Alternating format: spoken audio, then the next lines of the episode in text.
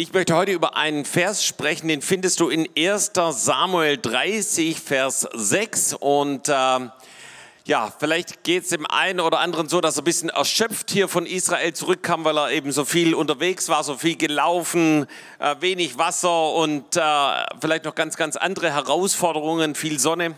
Und äh, der Herr möchte dich heute stärken, ja, äh, ganz egal, wie du dich gerade fühlst, vielleicht fühlst du dich ein bisschen äh, erschöpft oder schwach, äh, vielleicht auch geistlich schwach oder sowas. Gott möchte dich heute aufbauen und er hat einen wunderbaren Plan für dein Leben. Ja, ich habe heute ein bisschen ein Problem mit dem Titel zu finden. Ich habe also drei Titel für eine Predigt. Ähm, ähm, du kannst es dir raussuchen, entweder Bedrängnisse überwinden oder raus aus der Enge, ab in die Weite oder stärke dich im Herrn. Ja, also was dir jetzt so am liebsten ist, kannst ganz dick auf deinen Aufschrieb äh, oben drüber schreiben. Und wir lesen jetzt und, äh, den, die Verse 6 bis 9 aus 1 Samuel 30. Und äh, das ist eben nur so ein Blickpunkt mitten in eine Geschichte hinein. Und ich werde euch dann im Anschluss auch diese Geschichte nochmal äh, ausführlicher beschreiben, sodass ihr auch mitkommt und wisst, worum es sich hier handelt. Ja? Also die Verse 6 bis 9 und da heißt es, und David geriet in große Bedrängnis, weil die Leute ihn steinigen wollten, denn die Seele des ganzen Volks war erbittert an jeder wegen seiner Söhne und Töchter.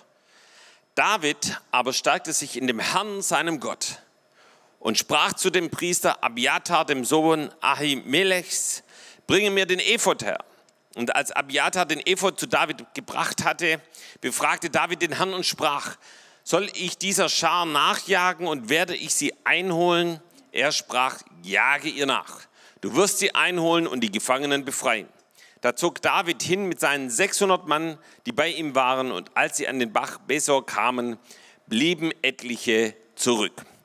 Okay, also was ist hier für eine Geschichte? Vielleicht so ein paar Kapitel vor war David äh, eben bei Saul, hat ihm gedient, hat auch viele Siege für ihn errungen, aber irgendwann wurde Saul eifersüchtig und verfolgte David und es gab immer wieder Versöhnungsversuche, ja, die aber dann letztendlich doch gescheitert sind. Und David hat sich irgendwann entschlossen, ich gehe zu, die, zu den Philistern und bei den Philistern, da wird mich Saul in Ruhe lassen. Und so war es dann auch. Er kam zu einem König der Philister, der hat ihn aufgenommen, hat ihm eine Stadt gegeben namens Ziklag und Dort wohnte David eben mit seiner Schar von Männern und Leuten, die sich um ihn herum gesammelt hatten.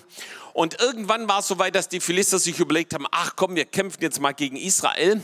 Und eben David und seine Männer wurden, eh, sollten mitkommen in diesen Krieg, in diese Schlacht gegen das Volk Israel.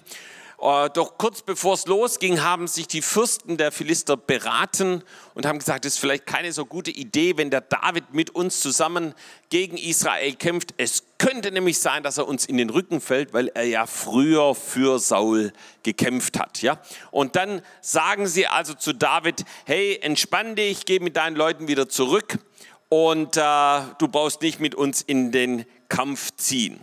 Und so waren sie eben drei Tage unterwegs und kamen wieder zurück nach Ziklag. Und als sie dort ankamen, war die Stadt niedergebrannt und die Frauen und Kinder waren verschleppt von allen, ja, einschließlich von David, also auch Davids Frauen weggeführt und eben die Frauen und die Kinder aller anderen genauso auch. Und was war die Folge? Die Folge war, dass eben David und auch all die Männer völlig frustriert waren und am Ende waren. Und wir lesen da in Vers 4, da erhoben David und das Volk, das bei ihm war, ihre Stimme und weinten, bis sie nicht mehr weinen konnten. Ja, also so frustriert am Ende waren sie. Sie hatten sich eigentlich was ganz anderes überlegt. Sie haben gedacht, sie werden ausziehen, sie werden eine siegreiche Schlacht erleben. Und jetzt kam es eben zu keiner Schlacht und ihr Zuhause war ein Trümmerhaufen. Und dann kommen wir eben zu dem Schlüsselvers 6 und da heißt es, und David geriet in große Bedrängnis, weil die Leute ihn steinigen wollten, denn die Seele des ganzen Volkes war erbittert an jeder wegen seiner Söhne und Töchter. David aber stärkte sich in dem Herrn, seinen Gott. So, das heißt, David ist in Bedrängnis, in sogar in großer Bedrängnis geraten. Seine eigenen Leute, die 600 Männer, die mit ihm waren, waren plötzlich gegen ihn. Und das waren unter anderem die, die sich eben zu ihm ja, gesammelt haben, sich ihm angeschlossen haben. Wir, wir lesen in 1 Samuel 22, Vers 2, dass, sie, dass es verbitterte Leute waren, dass es Leute waren, die in Not waren, die Schulden hatten und so weiter. Und man hat das Gefühl, auf einmal ist das alte Leben so in ihnen wieder so hochgeploppt, ja, und sie stellen sich gegen David. Jeder hatte einen Stein in der Hand und wollte seinen Unmut, seine Verzweiflung, seinen Hass an David auslassen und ihn steinigen. Und David war zu der Zeit noch ein Niemand. Ja, er, er, hatte zwar einige siegreiche Kriege gehabt und Schlachten damals, als er noch bei Saul war, aber er war kein König, er war kein Fürst und er hatte lediglich diese Stadt Ziklag, die eben jetzt niedergebrannt war. Und jetzt wollen wir uns mal anschauen, was, was bedeutet es eigentlich, wenn jemand unter Bedrängnis ist? Ja? In die Wortbedeutung hineinschauen. Also Bedrängnis, und so heißt es eben, kann das beschrieben werden, ist alles, was eine Enge verursacht. Ja? Sogar die, das Wort der deutschen Angst kommt von dieser Wortbedeutung her, von eng oder beengt. Ja, und das kann man sich eben gut vorstellen. David, so wenn die ganze Halle hier gefüllt wäre mit Menschen, dann passen hier ja, ein bisschen mehr wie 600 Leute hier rein. Und stell dir mal vor, jeder hat so einen Stein in der Hand und du bist es, auf den sie zukommen. Ja, dann fühlt man sich auch ein bisschen in die Enge getrieben, beengt und äh, kann auch Angst hervorrufen. Ja, äh, von der Wortbedeutung noch weiter kann auch Druck sein, eben durch äußere Umstände oder durch eine innere geistliche Beklemmung, Bedrückung, Drangsal, all das ist damit beschrieben, Schwierigkeiten, Anfechtungen in die Enge treiben, in eine Notlage versetzen. Und all das ist David passiert. Er wurde in die Enge getrieben. Es gab keinen Ausweg, umringt eben von all denen, die eigentlich bei ihm waren. Er war selber betroffen. Er hatte eben seine eigenen Frauen waren ebenfalls verschleppt worden. Und, äh, und ihr Lieben, diese Bedrängnis, von dem hier die Bibel spricht, das ist so eine gängige Methode des Teufels, um Menschen in die Enge zu treiben, Menschen einzuschüchtern, Menschen davon abzuhalten, im Plan Gottes zu sein und sie zu entmutigen. Aber weißt du was? Jesus ist gekommen, um das, um die, die Werke des Teufels zu zerstören. Jesus ist gekommen, um die Bedrängnis zu zerbrechen. Und da gibt es Beispiele, zum Beispiel bei Josef. Josef war jemand und da wird sogar im Neuen Testament von ihm berichtet in äh, Apostelgeschichte 7, Vers 9 bis 11, wie er selber in Bedrängnis war und wie Gott ihn herausrettet. Und da heißt es, und die Erzväter beneideten Josef und verkauften ihn nach Ägypten, aber Gott war mit ihm und errettete ihn aus aller seiner Bedrängnis und gab ihm Gnade und Weisheit vor dem Pharao, dem König von Ägypten. Der setzte ihn zum Regenten über Ägypten und über sein ganzes Haus. Es kam aber eine Hungersnot über ganz Ägypten und Kanaan und eine große Bedrängnis und unsere Väter fanden keine Nahrung.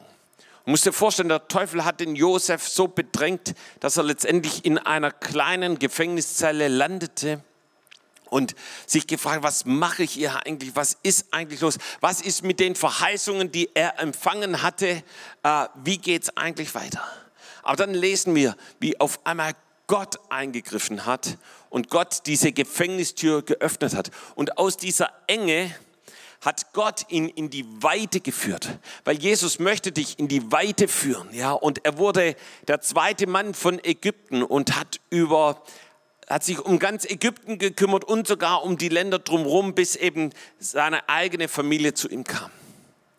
Und ich sage dir eins, Gott möchte dich in die Weite führen, raus aus der Enge. Ja, komm, sag das mal zu deinem Nachbarn. Gott möchte dich in die Weite führen, raus aus der Enge. Ja. So, Paulus war unterwegs und hat das Reich Gottes gebaut. Ja, also der war auf einem Einsatz, würden wir heute sagen, ja. Und äh, damals irgendwo in Ephesus. Und in Ephesus schreibt er einen Brief an die Korinther. Und er erzählt ihnen auch, ey, Leute, ich bin, wir sind richtig unter Bedrängnis hier, ja. Also du liest es in 2. Korinther 1, Vers 8 bis 11, denn wir wollen euch, Brüder, nicht in Unkenntnis lassen über unsere Bedrängnis, die uns in der Provinz Asia widerfahren ist. Ja. Das heißt, als er da unterwegs war. Und was ist ihnen passiert? Wir wurden, oder dass wir übermäßig schwer zu tragen hatten, über unser Vermögen hinaus, sodass wir selbst am Leben verzweifelten. Ja, wir hatten in uns selbst schon das Todesurteil. Hey, also das war wirklich, sie haben mit dem Tod, der Tod war ihnen vor Augen, sie haben gedacht, okay, das, vermutlich war es das jetzt mit uns. Ja. Und dann sagt er sogar, warum das Gott irgendwie zugelassen hat, damit wir nicht auf uns selbst vertrauten, sondern auf Gott, der die Toten aufweckt. Ja. Und für Paulus war es klar, dass es für ihn eine wichtige Lektion war, auch in dieser Bedrängnis zu sein, weil er wusste, dass sie dann nicht aus eigener Kraft herauskommen, sondern dass sie Gott brauchen. Und ihr Lieben, David war in der gleichen Situation. Er wusste eben, die wollen mich alle steinigen. Wenn jetzt Gott nicht eingreift, dann bin ich in 0, nix ein toter Mann. Und dann schreibt Paulus hier weiter, er hat uns denn auch aus solch großer Todesfahr gerettet und rettet uns noch und wir hoffen auf ihn, dass er uns auch ferner retten wird. Ja, das heißt, Paulus hat sein ganzes Vertrauen, seinen ganzen Glauben auf Jesus gesetzt.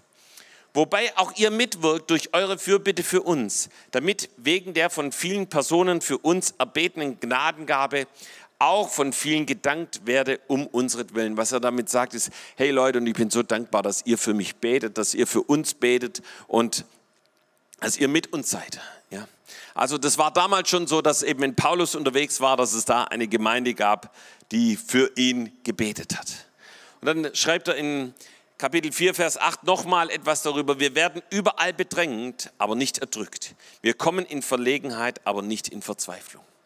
Das heißt, Paulus merkt, dass überall immer wieder Bedrängnis kommt. Aber diese Bedrängnis, dieser Versuch, ihn in die Enge zu treiben, gelingt nicht, ja.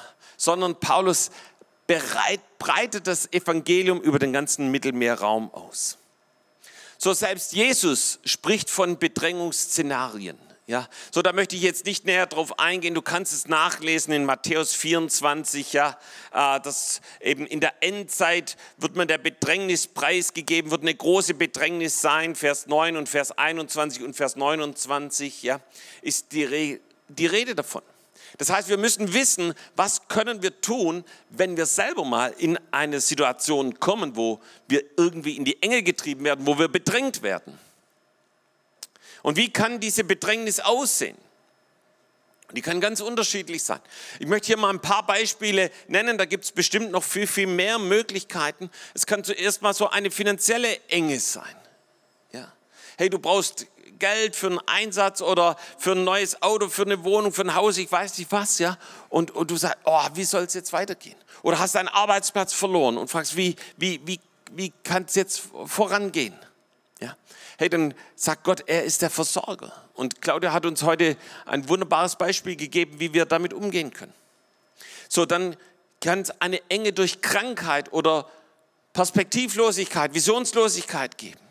So, da habe ich an den Mann am Teich von Bethesda gedacht, Johannes 5, Vers 1 folgende. Ja, er sagt, ich habe niemand, der mich zum Wasser bringt und deshalb werde ich immer krank bleiben. Und er war schon viele, viele Jahre krank. Er hatte, er, er hatte keine Perspektive, keine Vision mehr davon, dass mal Heilung kommt, dass Gott ein Wunder in seinem Leben tut.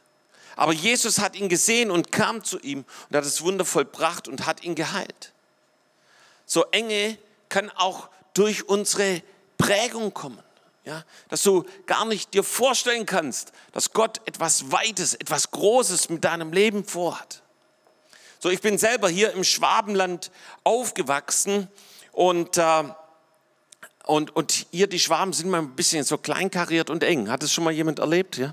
Also du brauchst nur durch, durch die Felder gehen. Ja? Also es hat sich mittlerweile ein bisschen verändert, aber früher gab es wirklich nur so ganz kleine Äcker. Ja? Ich habe mal ein Bild gemacht vor kurzem, äh, weil ich das so anschaulich fand. Ähm, äh, könnt ihr mal einblenden, Jakob, du siehst einen riesigen Acker, aber hier links siehst du so einen, einen typisch kleinen schwäbischen Acker. Ja? Ähm, früher habe ich immer gesagt, da fährst du mit dem Traktor drauf und wenn du schon drauf bist, dann fährst du eigentlich gleich wieder runter. Ja? Und ich sage euch, das ist brutal anstrengend, solche Felder zu bearbeiten, weil das braucht brutal viel Zeit, immer den Anfang und das Ende zu machen. Und, äh, und dann weiß ich noch, durfte ich durften wir irgendwann mal auf große Äcker, das war hinter Rottenburg, da gab es große Äcker und da habe ich morgens um neun mit dem Traktor auf dem Acker angefangen und abends um acht habe ich immer noch auf dem gleichen Acker gearbeitet, ja.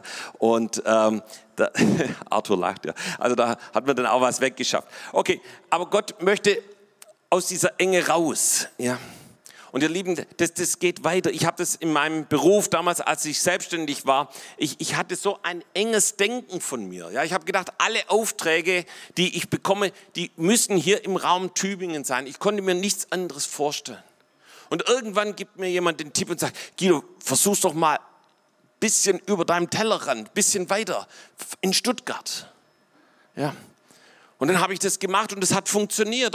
Und ich werde das nie vergessen, wie ich damals durch die Königstraße gelaufen bin, meinen ersten Auftrag am Schlossplatz, ein Seminar zu halten. Ich habe gedacht, wow, was passiert hier? Der Guido aus, aus dem Dorf äh, arbeitet in Stuttgart. Ja.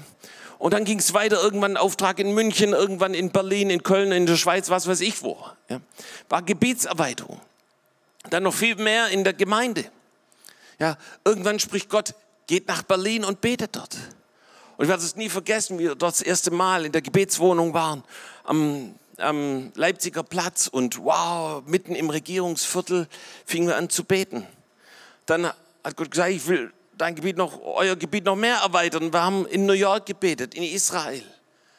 Und jetzt muss ich euch erzählen, das war wirklich der Hammer, waren wir in Jerusalem. Und wir haben so eine Airbnb-Wohnung äh, angemietet und die war in einem Hochhaus und ich glaube, das Hochhaus war so wahrscheinlich an der höchsten Stelle von, äh, von Jerusalem oder war es das höchste Hochhaus. Also auf jeden Fall ist dir so vorgekommen, wie wenn du am höchsten Punkt von Jerusalem bist. Und wir hatten da die oberste Etage. Ähm, und, und es war wie wenn der Herr zu uns sagt, ey, ich will euch weiten Raum geben. Und wenn du, am Anfang standen wir nur auf der Terrasse und haben geguckt und geguckt und geguckt. Du hast alles gesehen. Du hast hier den Felsendom, dann den Ölberg, dann hast du hinten die Berge gesehen, ähm, über Israel hinaus und dann hast du die Knesset gesehen und vieles, vieles andere mehr. Und Gott erweitert unseren Blick. Ja. Also bleib nicht im schwäbischen Rahmen stecken oder vielleicht wo immer du herkommst. Gott hat mehr. Amen. Ja. So, manchmal besteht so eine Enge durch Misserfolg und durch Erfahrung. Ja.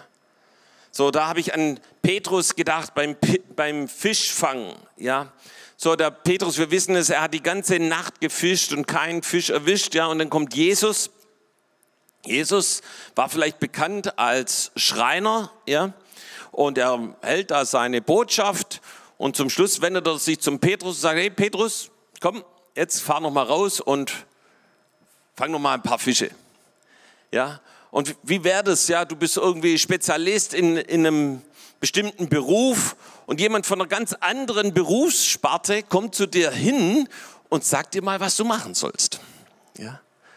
Aber Petrus wusste irgendwie, dass, das, dass an Jesus da was dran ist und dann irgendwann sagt er, auf dein Wort hin ja, gehe ich raus und werde nochmal das Netz auswerfen.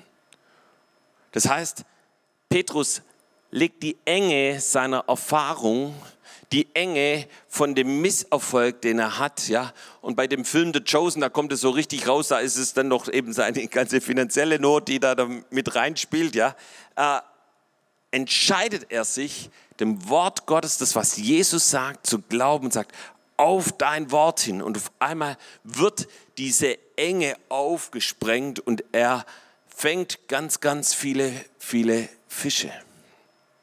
Und ihr Lieben, ich denke, wir sollten uns mal fragen, wie sieht es aus mit deiner persönlichen Wachstumsvision als Menschenfischer?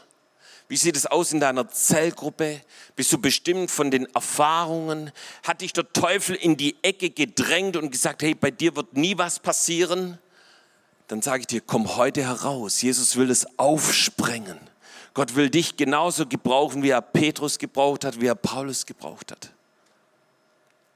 Wie? Und da gibt es jetzt bestimmt noch viele andere Beispiele von Dingen, wie der Teufel versucht, uns irgendwo in die Ecke zu bringen, einzuschüchtern, in Bedrängnis zu bringen. Aber die Frage ist jetzt, wie überwinden wir die Bedrängnisse dieser Zeit? Und da fragen wir uns natürlich hier, was hat David gemacht? Wir haben es schon gehört, er stärkte sich im Herrn. Und das Erste, was er tut, was wir eben da rauslesen können, was bedeutet es, sich denn jetzt eigentlich im Herrn zu stärken?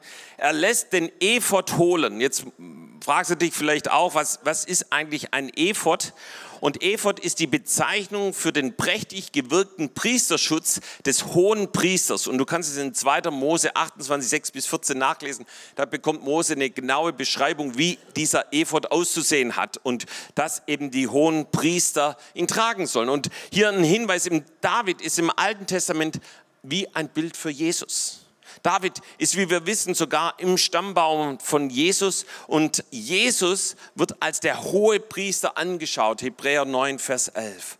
Was David also hier macht, er nimmt die Rolle des hohen Priesters ein und er befragt den lebendigen Gott.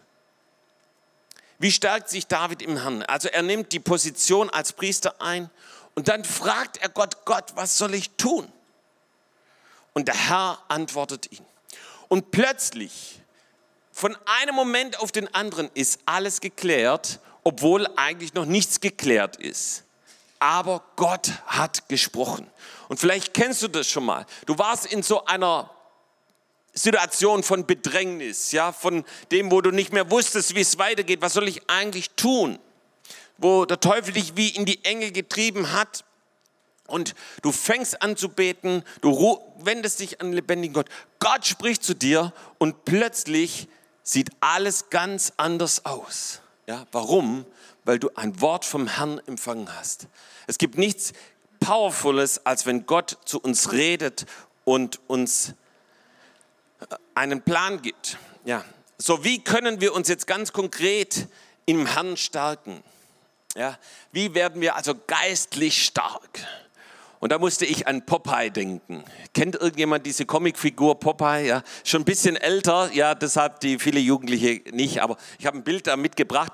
Ähm, so Popeye äh, ist jemand, der hat immer so eine Dose Spinat aufgeploppt und den Spinat äh, gegessen und dann sind seine Muskeln aufgeploppt, ja, und er konnte dann so einen Riesen, der ihn immer verfolgt hatte, immer besiegen, ja. Und wir wollen jetzt also uns anschauen, was ist dieses, also natürlich Spinat macht's nicht, ja, also da ist auch ein bisschen Eisen drin, das hilft bestimmt deinen Muskeln, aber ähm, was ist der geistliche Spinat, ja? Frag mal deinen Nachbarn, willst du wissen, was der geistliche Spinat ist? Ja. Also, wir gehen den geistlichen Spinat an, okay? Also, zu, als erstes wenden wir uns natürlich hier an, an David. Du nimmst das Ephod, ja. Und nach 1. Petrus 2, Vers 9 und Offenbarung 1, Vers 6 nimmst du deine Position als Priester ein, zu denen Gott jeden Christen berufen hat. Ja?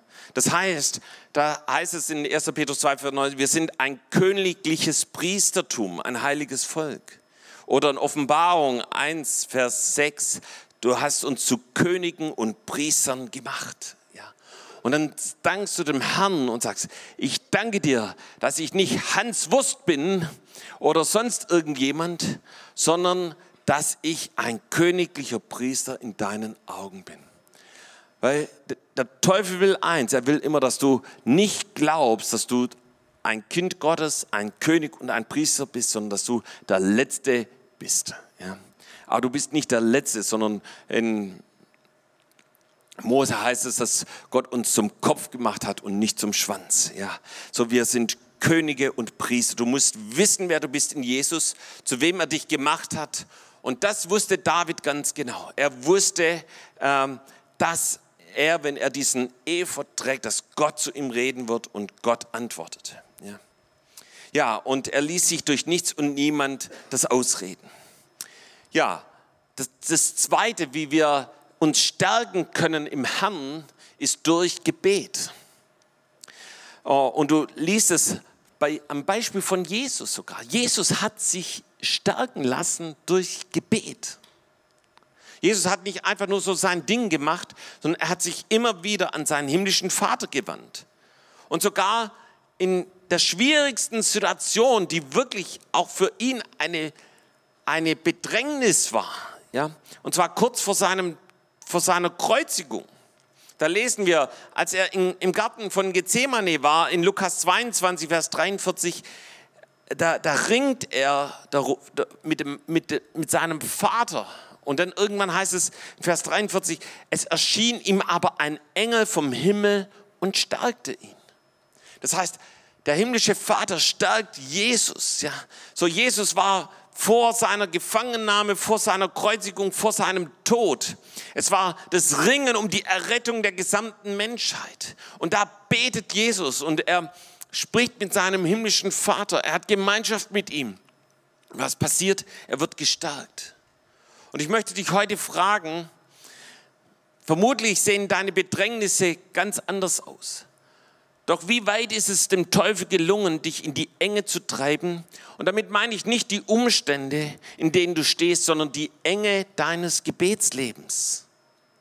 Wie willst du vom Herrn gestärkt werden, wenn du keine Zeit mit ihm verbringst? Das ist wie wenn du mit deinem Handy, deinem E-Bike, deinem E-Auto, wenn du es nutzen willst und du steckst es morgens nur fünf Minuten in die Steckdose, was passiert? Es wird unweigerlich ein anstrengender Tag. Mit dem Handy bist du nicht erreichbar, du kannst mit niemand anders kommunizieren. Mit dem Fahrrad macht es beim, das macht beim, das E-Bike macht am ersten Hügel schlapp und du strampelst dich einen ab. Das ist mir selber vor Jahren passiert, äh, im E-Bike unterwegs und dann kommt der Berg und auf einmal blub, war der Akku leer. Ja? Und es war so anstrengend. Ja. Mit das E-Auto bleibt liegen und du musst laufen. Niemand von uns würde das tun. Jeder von uns achtet darauf, dass das Handy oder sonst was aufgeladen ist. Wie viel sollten wir umso mehr darauf achten, dass unser geistlicher Akku morgens aufgeladen ist, du gestärkt in dem Herrn in den Tag ist, so wie Jesus das getan hat. So wie stärken wir uns noch in dem Herrn mit dem Wort Gottes auf offenem Herzen. So, ich möchte dir einen Text vorlesen aus ähm, dem Gleichnis von dem vierfältigen Ackerfeld. Und da lesen wir Matthäus 13, Vers 20 und 21. Bei dem aber auf felsigen Boden gesät ist, das ist, der das Wort Gottes hört und es gleich mit Freuden aufnimmt. Aber er hat keine Wurzel in sich, sondern ist wetterwendisch. Und jetzt kommt's, wenn sich Bedrängnis oder Verfolgung erhebt um des Wortes willen, so fällt er gleich ab. Also um stark zu sein in dem Herrn, muss das Wort Gottes tief in unser Herz eindringen. Was passiert? Das passiert dann, wenn wir das Wort Gottes lesen, wenn wir es studieren, wenn wir es aussprechen, wenn wir es auswendig lernen, wenn das Wort Gottes in uns lebt. Warum? Weil Bedrängnisse immer wieder kommen werden. Und selbst Jesus hat es erlebt. Er wurde vom Teufel versucht und ja, wie bedrängt, nachdem er 40 Tage in der Wüste war. Doch Jesus musste nicht irgendwo nachschlagen und gucken, ob es irgendwo einen Vers in der Torah gibt, sondern Jesus antwortet, es steht geschrieben, der Mensch lebt nicht vom Brot allein. Das heißt, Jesus wusste, was in der Tora stand. Und ihr Leben, manchmal will der Teufel uns bedrängen und da reicht es einfach zu sagen, es steht geschrieben. Ja, und dann hast du ein Wort hier aus dem Wort Gottes und du hältst es dagegen und die Bedrängnis ist zerbrochen. Ja. So, du kannst auch deinen Bedrängnissen mit dem Wort Gottes kontern und das macht dich stark in dem Herrn. Das ist dein geistlicher Spinat. Ja, Halleluja. Das nächste ist, wie kann ich geistlich stark sein, indem ich ausgerüstet bin. Ja. Epheser 6, Abvers 10, da lesen wir von der geistlichen Waffenrüstung. Gott gibt uns eine geistliche Waffenrüstung. Und diesen Abschnitt äh, fängt Paulus an mit diesen Worten zuletzt, also jetzt so, er kommt zum Ende des Briefes und da will er nochmal das Wichtigste weitergeben. Was sagt er zum Schluss? Seid stark in dem Herrn. Ja, er sagt nicht, hey, ist okay, wenn ihr so luschi-fluschi seid. Nein, er sagt, hey, seid stark in dem Herrn, seid stark im geistig stark. Und in der Macht seiner Stärke zieht die Waffenrüstung Gottes an, damit ihr bestehen könnt den listigen Anschläge des Teufels. Er wusste, es gibt Anschläge, es gibt Bedrängnisse, es gibt Dinge, es gibt Herausforderungen. Und deshalb geht er drauf ein, auf die komplette Waffenrüstung. Die möchte ich jetzt nicht komplett hier durchgehen. Du kannst es zu Hause nachlesen und jedes einzelne Stück ist absolut wichtig. Aber ich möchte dich um eins bitten, trage den Helm des Heils. Ja, warum? Ich möchte ein Beispiel erzählen, was mir in Israel passiert war. Kurz vor der Abreise trafen wir uns vor dem Hotel und ähm, plötzlich, im wahrsten Sinne des Wortes, war ich in einer beschissenen Situation. Warum? Weil ein Vogel direkt auf meinen Rucksack gekackt hat. Ja? Weiß ich, ob euch das schon mal passiert ist, manchmal sogar, gibt es das sogar auf dem Kopf. Zum Glück war es nicht auf dem Kopf, sondern nur auf dem Rucksack. Was habe ich gemacht? Das, was jeder andere auch machen würde.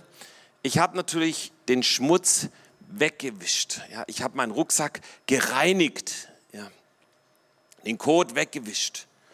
Und weiter ging's. Und ihr Lieben, lasst, ich denke, lasst, wir sollten darauf achten, lasst es nicht zu, dass der Teufel dir auf den Kopf kackt. Und wenn er es versucht hat, dann wisch es sofort wieder weg. Reinige dich. So selbst Martin Luther hat es einmal gesagt, ihr könnt nicht verhindern, dass die Vögel der Sorgen über euren Köpfen fliegen, aber ihr könnt dafür sorgen, dass sie keine Nester darauf bauen. So lass es nicht zu, dass der Teufel dir ein Nest in deine Gedanken, in dein, in dein Hirn einbaut. Und wie passiert es? Indem ich den Helm des Heils trage, dass ich sage, Jesus, meine Gedanken ähm, stelle ich unter deinen Schutz, unter deinen Gehorsam, ja, so wie es eben im Korintherbrief steht. Ja, ich möchte das denken, was das Wort Gottes sagt.